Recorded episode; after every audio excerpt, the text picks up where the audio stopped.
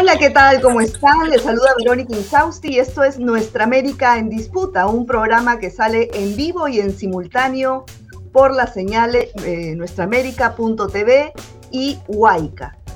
Eh, bueno, a partir de ahora vamos en vivo con el tema eh, que gira alrededor del intento de asesinato a Cristina Fernández de Kirchner pues a partir de este intento de magnicidio se ha abierto todo un debate alrededor de quiénes son los reales eh, responsables sobre eh, alentar la violencia y el odio.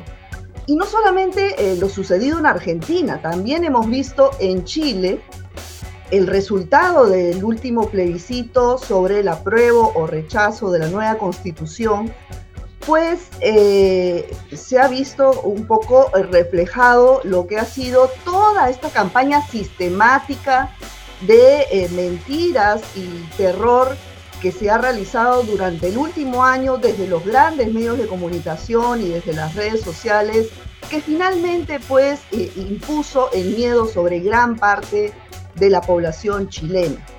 Bueno, Hugo Chávez decía en una de sus tantas frases célebres que eh, las batallas o las guerras primero se ganaban en el campo mediático.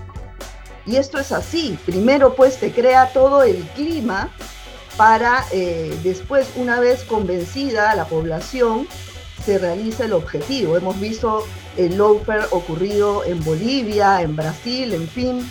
Eh, es una táctica que aplica a la derecha no solamente en la región, sino en el mundo ya hace bastante tiempo. Para conversar sobre ello nos acompañan eh, desde España eh, Laura Arroyo, ella es una comunicadora política, además responsable de formación y discurso en Podemos España. Y también se encuentra Julio Gambina con nosotros desde Argentina, él es un reconocido economista, escritor y profesor universitario. Muchas gracias a ambos por estar aquí. Gracias a ti por la invitación. Gracias Verónica, un gusto compartir con ustedes.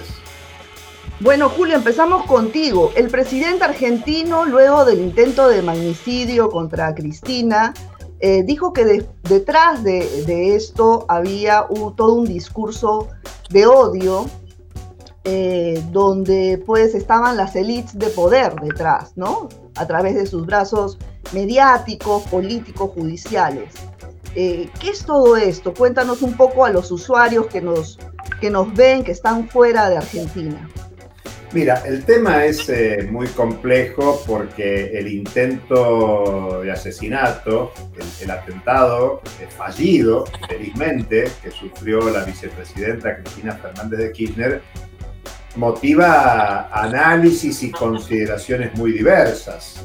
Eh, hubo una movilización popular solidaria eh, muy importante en contra del atentado fallido, pero al mismo tiempo hoy Buenos Aires tiene unas eh, nutridas movilizaciones en distintos puntos en queja por el ajuste económico que está en curso por la coalición de gobierno que lideran Alberto Fernández y Cristina Fernández de Kirchner. Incluso en estos momentos está en Estados Unidos el ministro de Economía en conversaciones con el Fondo Monetario Internacional, con el Poder Económico Mundial, concentrado y que habita Washington con nueva y más deuda eh, que legitima un, modelo de acumulación sustentado en una hipoteca imposible de pagar. Y por eso en Argentina está esta contradicción, ¿no? Por un lado el rechazo, el repudio al atentado, la solidaridad, si se quiere, con Cristina Fernández, pero al mismo tiempo un, un reclamo muy fuerte para un gobierno que está generando todas las condiciones para que haya un retorno de la derecha macrista al gobierno en las elecciones presidenciales del próximo año 2023. Por eso este, este momento de la Argentina es un momento realmente muy complejo, muy, muy contradictorio, donde por unos días todo pareció en recomponer eh, cierta legitimidad o legalidad del, gobierno por la solidaridad que generó el atentado fallido. Pero te diría que hoy estamos en una vuelta a la normalidad donde lo que avanza es el ajuste económico. Cuando hablamos de ajuste, obviamente lo sufren quienes perciben ingresos fijos, la mayoría de la población, trabajadoras, trabajadores, jubiladas, jubilados, perceptores de planes sociales. En Argentina estamos hablando de millones de personas que sufren el impacto de una inflación que puede llegar este año al 100%. Imagínense ustedes, si Europa, Estados Unidos, el mundo está preocupado por una inflación en torno al 8-10%, imagínense lo que sufren los empobrecidos de la Argentina, un 40% de la población con estos indicadores de inflación. Yo te diría que la crisis política en Argentina es gigantesca, incluso eh, si tuviéramos posibilidad comentaríamos de las dificultades políticas que hay en la mayoría de los países de América Latina y el Caribe. Vos lo señalabas respecto de lo de Chile. Yo creo que hay que mirar a Argentina. Eh, la gran movilización militar de ayer de Bolsonaro en Brasil, con un nivel de adhesión de algo así como el 35% de los votantes brasileños a un personaje emblemático de la derecha fascista mundial como es Bolsonaro. Y no hay duda que Chile, luego de las movilizaciones del 2019 y elecciones del 2020-2021, el desapruebo del domingo muestra la conflictividad y la dificultad de la política en la región para avanzar en, en cambios sustanciales que satisfagan las necesidades de nuestros pueblos. Exactamente. Y como tú bien dices, Julio, eh, el tema económico también hace olvidar a la mayoría de la población en, su necesidad de sobrevivencia de, todos estos eh, temas políticos, ¿no? Ahora, eh, como bien decía, pues se puede solidarizar una semana con Cristina, pero después viene el día a día y, y cómo llenar la olla, ¿no?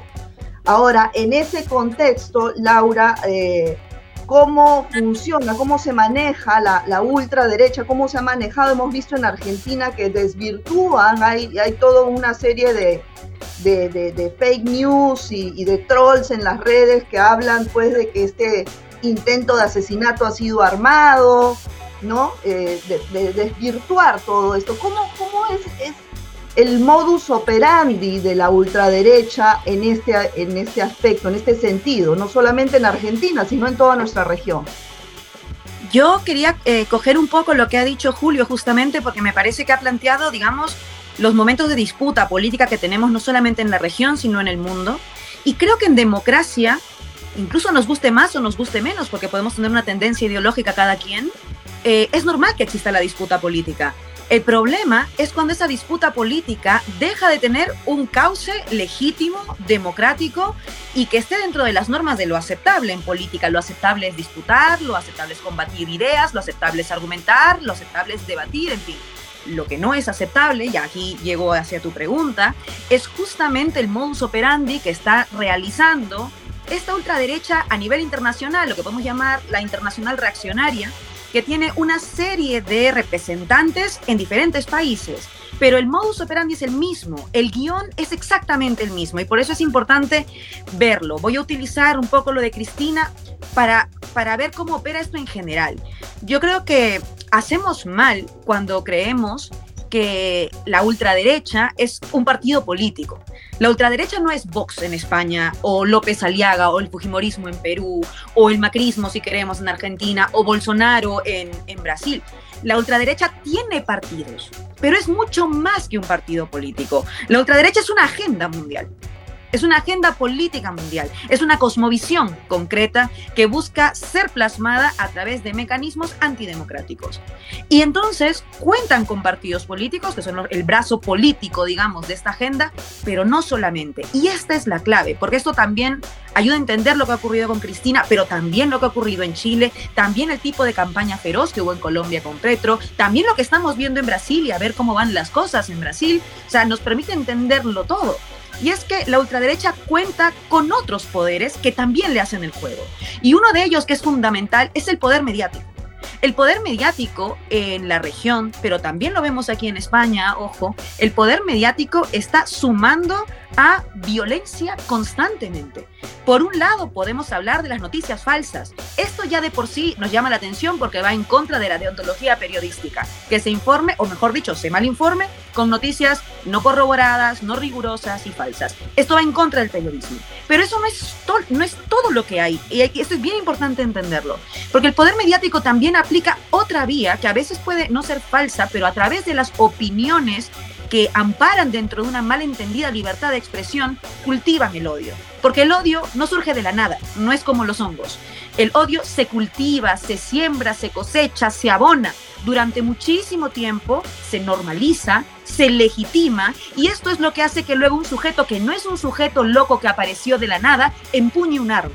Porque entonces miramos mucho el arma, pero no miramos quiénes han cargado las balas de ese arma. Y es imposible arreglar la situación o cambiar la situación si no miramos esto. Y el poder mediático, como decía, es fundamental porque así como por un lado pueden difundir noticias falsas, por otro lado también difunden discursos de odio. Cada vez que un medio de comunicación de alcance masivo hace declaraciones o emite discursos de racismo, de clasismo, de discriminación en buena cuenta de cualquier tipo, misógino, homófobo, lo que está cultivando es odio directamente. Cada vez que señalan mentiras, pero también desde la discriminación, por ejemplo, como que son los migrantes los que violan a las mujeres, en lugar de decir, hay hombres que violan a las mujeres, no, los migrantes los quieren poner ahí, o que son los migrantes los que roban, o que son los migrantes los que le quitan el trabajo los ciudadanos de determinados países están cultivando el odio. Y luego se levantan las manos a la cabeza y dicen, uy, solidaridad con Cristina, pero han estado durante meses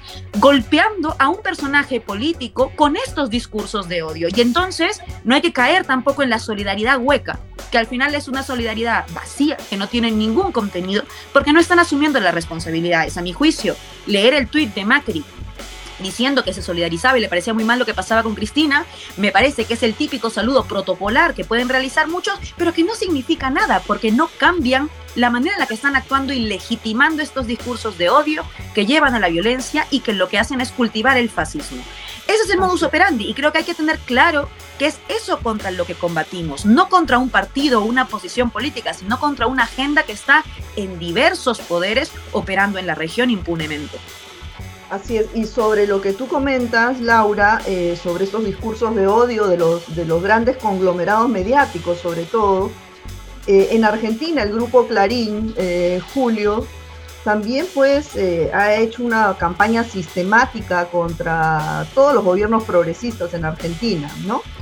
Y, y ahora pues, una vez que, que fue este intento de magnicidio, el presidente Fernández Inicialmente, pues anunció que promovería una ley, con, una ley contra el odio, ¿no? Pero todos estos conglomerados mediáticos saltaron inmediatamente y dijeron, oh, la libertad de prensa, la libertad de expresión, en fin, y retrocedió el presidente, quedó ahí. ¿Qué tanto poder tienen estos conglomerados mediáticos sobre los gobiernos de turno? Mira, tienen mucho poder y coincido con, con Laura que hay un ejercicio deliberado de manipulación de la conciencia social.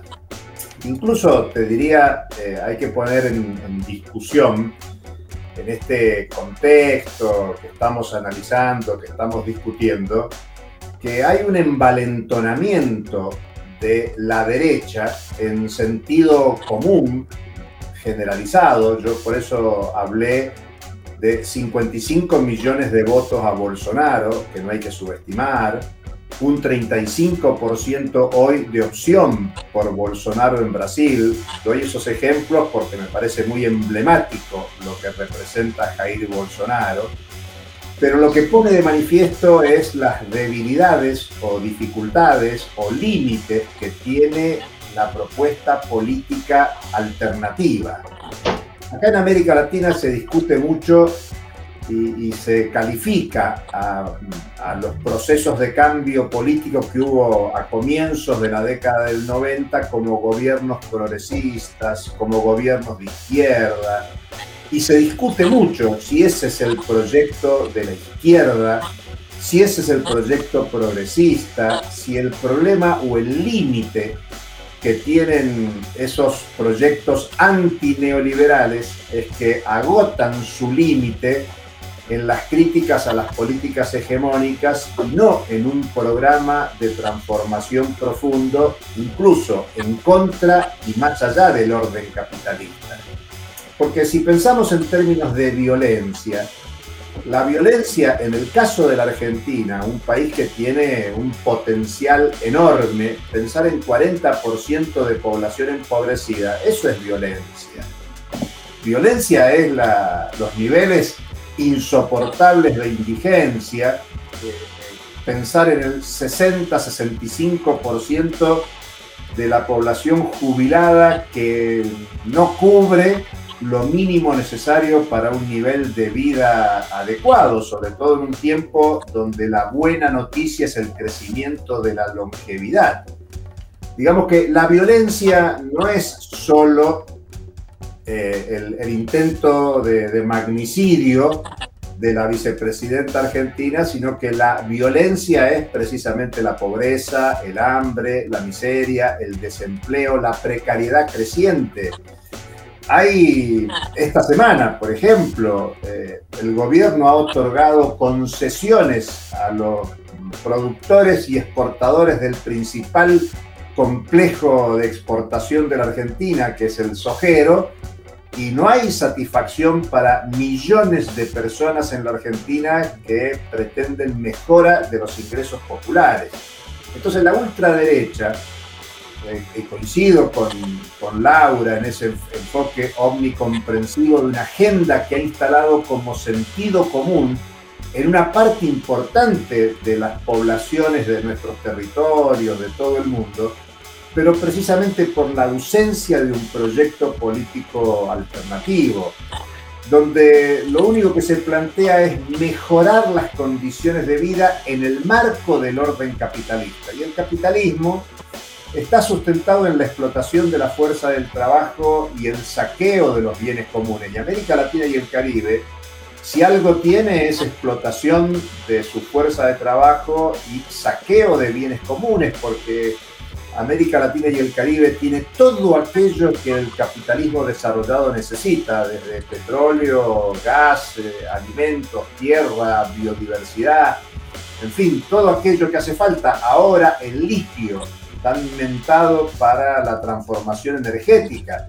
Y nada menos que Bolivia, Chile, Argentina sustentan las principales reservas internacionales de litio. Lo que quiero señalar es que el diario Clarín, como el diario La Nación, como las empresas de medios de comunicación monopólicas en Argentina, en la mayoría de nuestros países, en el sistema mundial, son parte del poder económico que ha instalado un sentido común, que yo digo es lo que envalentona a las derechas. Cuando yo era joven, en los 60, 70, eh, no ganaban estas concepciones de sentido común eh, que, eh, lindan con el fascismo.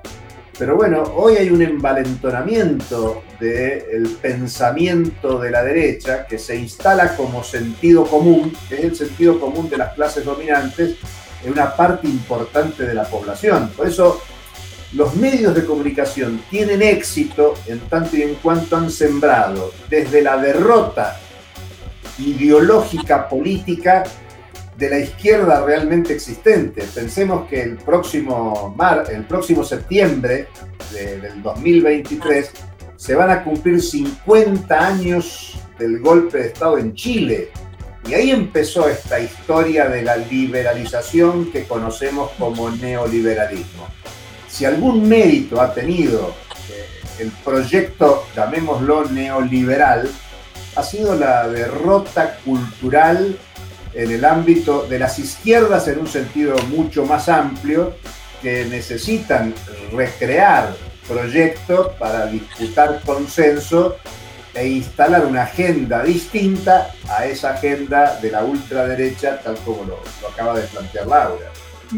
Ahora, recogiendo lo, que usted acaba de comentar, ¿no? que los medios son parte del, poder económico, más bien yo eh, diría que son las herramientas mediáticas del poder económico, ¿no? los medios de comunicación, eh, pero estos digamos que en los últimos años en nuestra región eh, todas sus campañas en, el sentido político no han tenido mucho éxito, porque por ejemplo, en Colombia hicieron una campaña terrible contra Petro, ganó Petro. En Perú contra Castillo, ganó Castillo.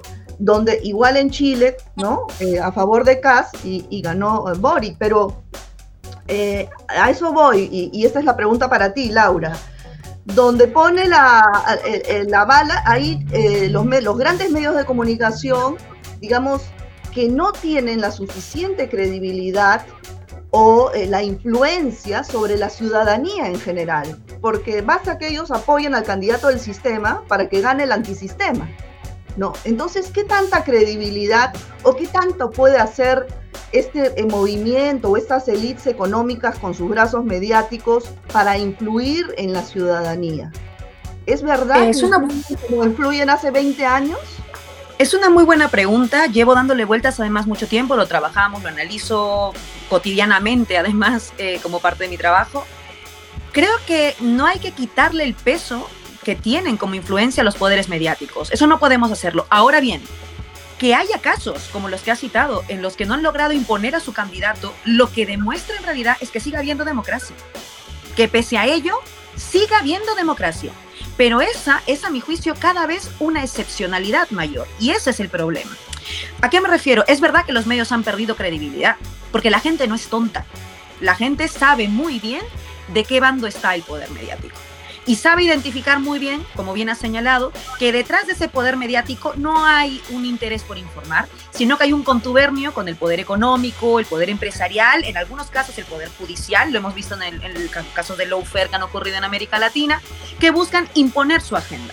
Ahora bien, es verdad que no impusieron a su candidato, pero esto no quiere decir que hayan perdido.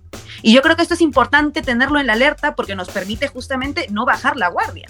¿A qué me refiero? Los medios de comunicación no son mensajeros, son actores políticos. Y al ser actores políticos realizan una serie de cosas. Por un lado, delinean la agenda política. Podrán no imponerte un candidato porque el día de las elecciones el voto de el dueño del Clarín o del Grupo El Comercio vale exactamente igual que el voto de una ama de casa, pero eso no quiere decir que no haya impuesto una agenda. Delinea una agenda, pero también delinea los tiempos de la agenda. Delinea la intensidad de la agenda y sobre todo delinea las voces que participan en el debate público de un país. Y los grandes poderes mediáticos no cuentan con todas las voces. Para los grandes poderes mediáticos hay voces que directamente no existen, no existen en los países. ¿Cuántas veces nos ha pasado, pongo el caso peruano que me queda muy cerca, cuántas veces nos ha pasado que no hemos visto nunca, ni hemos escuchado nunca a personas de, pues yo qué sé, que estén fuera de Lima o incluso que estén en Lima, pero que sean de izquierdas en los medios de comunicación. No hay, porque también eligen quiénes son las voces legítimas para participar en el debate público. Entonces, pese a que no logren imponer un candidato, que como digo, esto quiere decir que la democracia, mal que bien, sigue funcionando y por eso hay que cuidarla, sí logran imponer sentidos comunes. Y esto es lo grave. Porque aquí voy a apuntar a lo que decía Julio, porque creo que hay que, hay que vincularlo, porque tiene, tiene toda la razón. El neoliberalismo, que es la fase contemporánea del capitalismo, digamos, ha logrado muchas cosas, muchas cosas. Una de ellas, a mi juicio, fundamentales para entender el escenario del que hablamos de violencia y de odio, es que ha roto del todo los encuentros entre, los ciudadanos y ciudadanas. Ha destrozado la colectividad y ha primado, por tanto, el individualismo, el, individualismo del todo, ¿no? El sálvese quien pueda, que esa es la, norma, ese es el mantra del neoliberalismo. Pues en una sociedad tan fracturada, donde prima el individualismo, el odio y la violencia son constitutivos del neoliberalismo.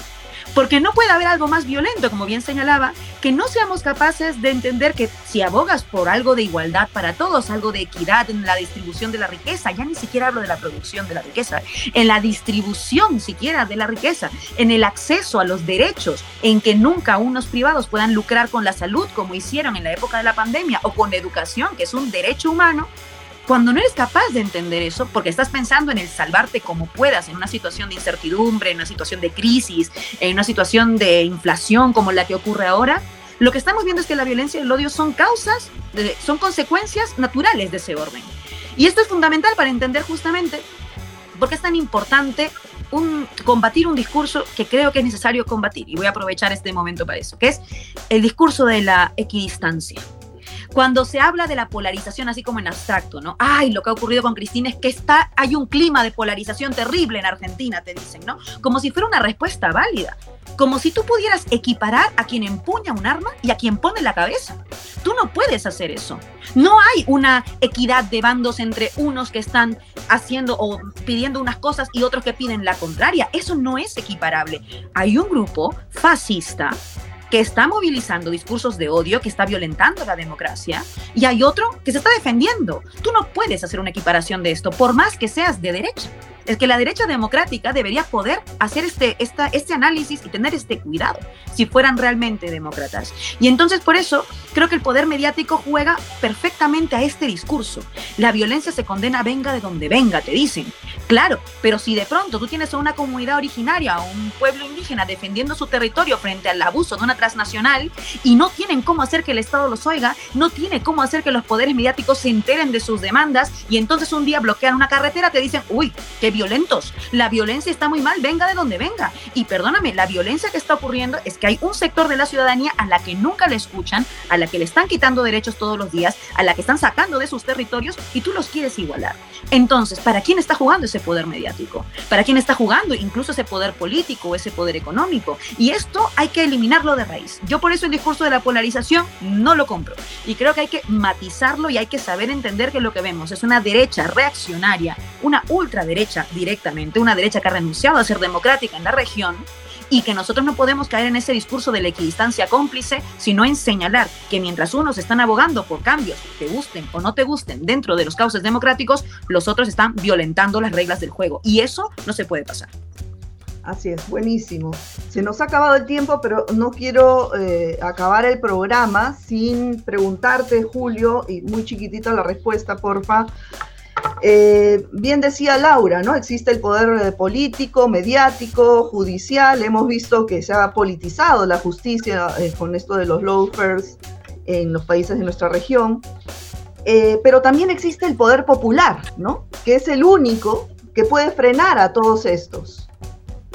Queremos cerrar un poco con tu concepción sobre el poder popular y lo que puede hacer frente a toda esta arremetida de la ultraderecha? Mira, creo que el tema es, clave y si uno quiere mirar la historia reciente de la Argentina, de los últimos 20 años, desde la rebelión popular del 2001, lo que tenemos es que esa rebelión popular, esa inmensa movilización popular que hay en la Argentina, esa diversa organización popular en feminismos diversos, en defensa del medio ambiente, no termina de articular un proyecto político alternativo. Y ese es el problema en la Argentina. En la Argentina muchos de los debates que hay son relativos a quién gestiona mejor el capitalismo realmente existente. Y lo que hace falta, el desafío, es que la tremenda organización y movilización popular se transforme en un proyecto político de transformación que desafíe las relaciones capitalistas de producción y te diría que esa es el, la gran ausencia que existe en la Argentina. Y me animo a decir, no solo en la Argentina, sino en muchos lugares de la región y del mundo.